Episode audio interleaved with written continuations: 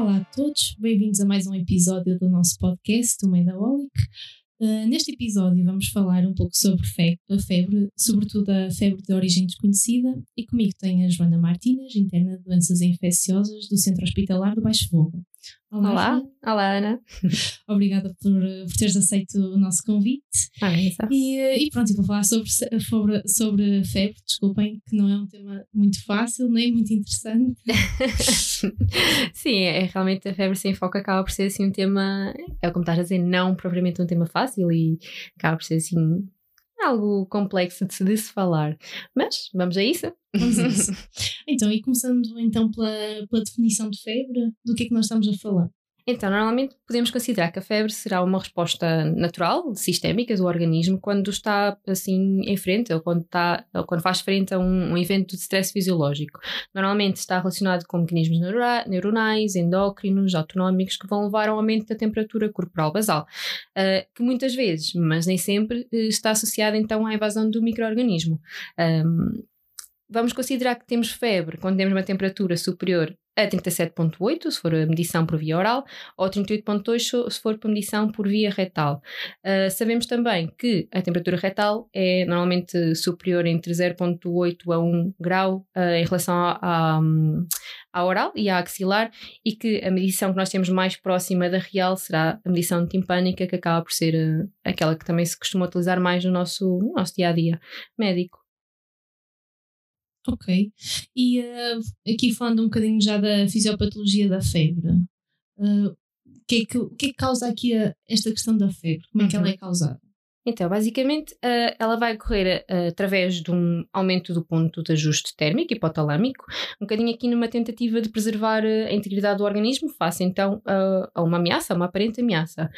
pode surgir, como falado anteriormente, num contexto de infecção, mas nem sempre isto acontece. Pode ser também na parte de inflamação, da autoimunidade, neoplasias e outro tipo de, de, situações que acabam por levar a um aumento da produção de substâncias, que aumentam então o tal set point hipotalâmico, que são uh, chamados os pirogénios. Uh, estes pirogénios podem ser intrínsecos ou extrínsecos, ou exógenos ou endógenos, sendo que como pirogénios é exógenos, temos, por exemplo, as substâncias produzidas por alguns vírus, bactérias, uns fungos também, e também alguns fármacos, por exemplo, os fármacos antitumorais também estão muitas vezes associados a esta, a esta febre. Ok, ou seja, este, pronto, todos estes fatores que podem contribuir para esta entidade uh, fazem com que, quando nós temos uma febre, o diagnóstico diferencial seja gigantesco. Sim, sim, sim. É a primeira. Temos no momento com febre, pode ser imensa coisa. Pode, como estava aqui a falar, pode ser só uma inflamação, algo, uma, uma resposta a um fármaco que o doente está a fazer, uma alteração da autoimunidade e a verdade é que, se calhar, na maioria das vezes, aqui que é mais comum será mesmo uma infecção, mas que temos de estar um bocadinho alertas que nem sempre uh, isso terá que ser o, o, a resposta final. Pronto. Ok. Então, de uma forma aqui prática, pronto, uhum. de uma forma assim mais mais resumida, como é que aqui uh, uh, o microorganismo pode ter influência aqui na, na questão da febre? Uhum. Pronto, pegando um bocadinho na parte dos, dos pirogénios endógenos, pronto, eles podem atuar, um, endógenos desculpa, os uh, pirogénios exógenos, eles podem atuar uh, tanto apenas pela sua presença, em que a sua presença vai levar a que haja então a indução de febre, ou então pela indução de produção de pirogénios endógenos, sendo que estes aqui já são, são as citoquinas, temos a interleucina 1, a alfa e a beta, que é das mais, das mais potentes, digamos assim, interleucina 6, interferão alta e o fator de necrose tumoral, o alfa e o beta. Pronto. Uh, estas citoquinas vão ser então necessárias para provocar este aumento do set point hipotalâmico. Uh, assim, de forma prática, imaginemos que temos, por exemplo, uma infecção por uma bactéria gram-negativa, elas têm a presença de um lipopol, lipopolissacarídeo uh, que vai ativar as células fagocitárias, mas mono, mononucleares, que elas próprias vão produzir pirogénios endógenos, como por exemplo a interleucina 1, que falámos há pouco.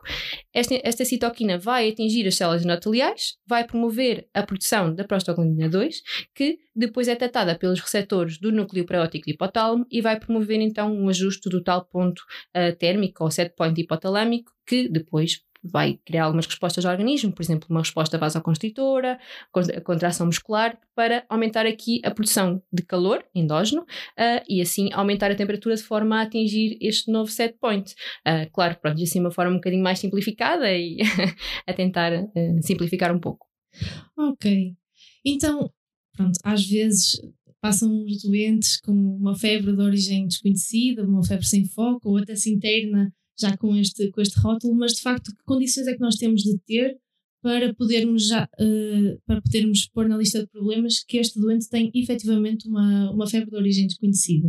Certo, pronto. Às vezes, é, assim, mais se calhar em, em contexto de urgência, o que nós acabamos por ter é um síndrome febril aqui sem etiologia definida ainda.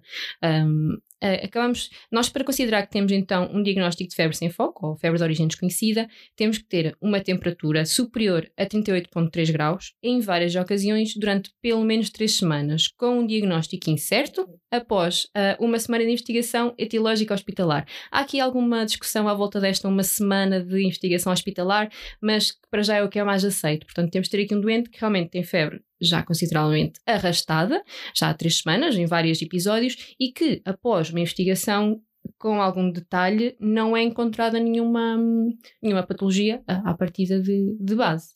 Ok. E que, que exames é que já devem estar, quando nós estamos neste ponto de febre de, de origem desconhecida, que exames é que já devemos ter realizados já uh, previamente? Então, a primeira coisa, isto normalmente é sempre por aqui que começamos e ouvimos sempre muito falar disto, mas realmente uma boa história clínica e um exame físico são, são as bases. Uh, são, é um ponto fundamental. Uh, muitas vezes, só com a história clínica e o exame objetivo, já conseguimos retirar algumas pistas, uh, formular algumas hipóteses diagnósticas que nos vão também guiar um bocadinho na, na nossa intervenção com o doente.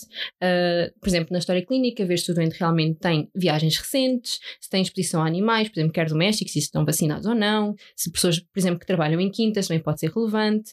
Informação se a pessoa é, é imunodeprimida, a utilização de, alguns de algumas drogas, de fármacos, por exemplo, antibioterapia recente também.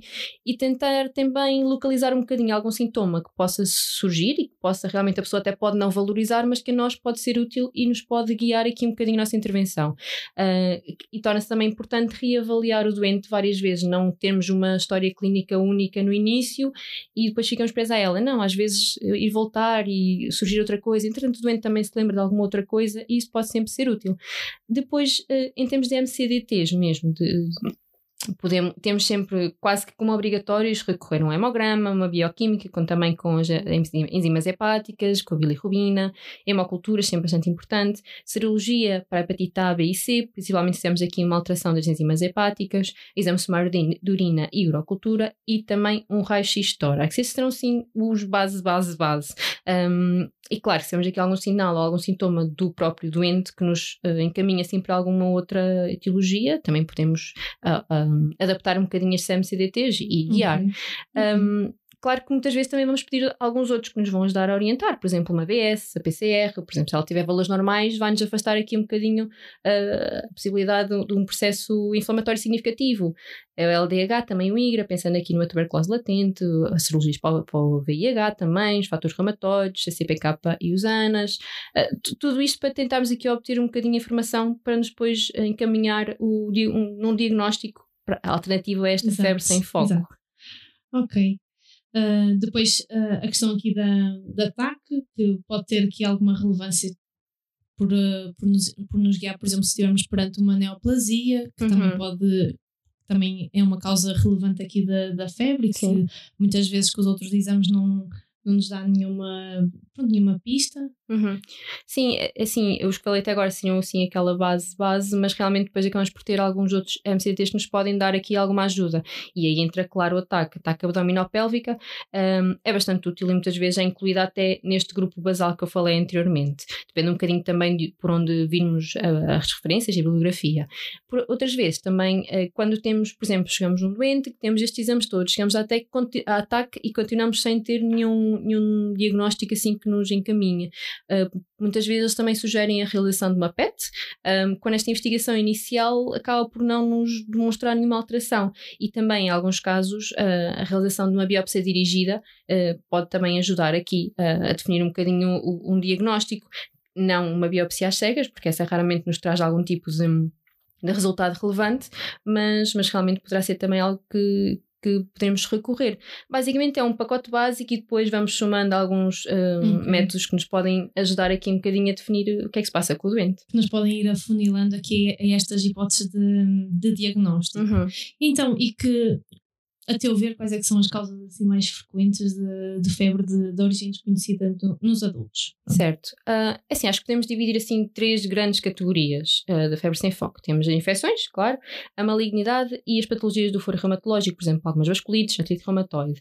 Uh, claro que se tivermos, por exemplo, uma população particular, por exemplo, se estivermos aqui a falar de um doente com infecção por VIH, um, um viajante, um, um doente com uma neutropenia, claro que vamos modificar aqui um bocadinho aquilo em que vamos pensar, mas acho que assim as três grandes categorias seriam estas três que falei. Um, depois podemos também funilar um bocadinho, por exemplo, se temos aqui a pensar nas infecções, pensar nas mais comuns, claro, a pneumonia, uma infecção do trato urinário, mas também não descurar a tuberculose, a brucelose, aqui uma endocardite, a presença de algum abscesso, por exemplo, abscessos dentários que às vezes nos poderão facilmente escapar, algumas infecções oportunistas, zoonoses. Uh, se pensarmos, por exemplo, nas doenças do tecido conjuntivo, que pensamos em artrite de células gigantes, uma doença de Besset, ou do foro, patologias de foro reumatológico, uma poliartrite nodosa, ou uma febre familiar do Mediterrâneo. Uh, e depois, claro, temos a malignidade, o linfoma, principalmente o non-Hodgkin, uh, a leucemia, carcinoma de células renais e hepatocelular. Um, e pronto, e depois também há um outro diagnóstico, também poderá sempre ser excluído, que será o hipertiroidismo, que às vezes não é assim tão uh, facilmente, exato, exato. Não, não nos ocorre, tá, se calhar tão facilmente, mas que poderá ser aí uma, uma opção. Assim, das causas mais comuns seriam, seriam estas. Ok. E uh, aqui a uh, antibioterapia. Quando é que nós devíamos introduzir a antibioterapia no, no, no doente? Qual é que é o papel do, do antibiótico no, no, nosso paciente? Certo. Aqui a parte de, do tratamento de uma febre sem foco acaba por ser um bocadinho complexo, porque nós estamos a fazer uma investigação e até temos esta investigação determinada, não temos propriamente um diagnóstico certo para tratar. Muitas vezes uh, esta introdução e fala-se muito dos trials de, de corticoterapia, de antibioterapia, é um bocadinho mais para tranquilização do próprio médico e para diminuir um bocadinho aquele sentimento que não estou a fazer nada pelo doente. Um, e aí muitas vezes este, estes trials são aplicados, mas a verdade é que raramente eles nos vão estabelecer um diagnóstico ou ajudar a estabelecer um diagnóstico, sendo que muitas vezes até vão dificultar o processo, porque podem alterar resultados de exames, uh, vai, vão, por exemplo, mascarar ou retardar algum tipo de, de sintomas que podem ser importantes para nós dirigirmos aqui o, a, a etiologia desta febre. Um, claro que idealmente, na teoria, seria o mais útil seria evitar a, a, prescrição de fármacos, mas claro que cada caso é um caso. Se calhar estamos a falar aqui de um doente neutropénico, uma clínica sugestiva de infecção, se calhar não vamos ficar à espera e vamos claro. começar a antibioterapia, um, se calhar até com uma cobertura antipseudomonas e, e pronto. Claro que a gestão vai ser sempre muito dependente do doente e daquilo que nós temos à frente e como é que ele vai evoluindo. Portanto, aqui a terapêutica é muito, não é muito linear nem direta. Ok. E em, alguns, em algumas uh, medicinas ainda se vê a questão do, do, do uso do, naproxeno como uma forma de, de pronto, ah, vamos fazer o teste do naproxeno a ver se, se a febre cede, porque aí, aí provavelmente é de, de, de origem de uma neoplasia. Achas que ainda é algo útil, não? É assim, é, é um bocadinho o que estava a falar, porque se nós temos, se estamos aí, o naproxeno vai, se vai surgir e vai influenciar, vai ser uma terapêutica sintomática, certo? Não estamos propriamente aqui a, a, a dirigir nada. Um, eles vão aliviar o desconforto do doente, Uh, vão, se calhar, dar-nos a nós também algum sentimento de mais, mais tranquilidade, mas que realmente vão, vão, vão retardar e vão, vão mascarar sintomas que podem ser importantes para nos levarem ao diagnóstico final e, e que é o mais importante. Ou seja, aqui podemos estar a decapitar uma, algumas hipóteses de diagnóstico e a, a, retirar alguns caminhos e algumas pistas que, que são relevantes. Sim, é? sim, sem dúvida. Ok. E estes doentes? Um bocadinho sobre o prognóstico deles. Uhum.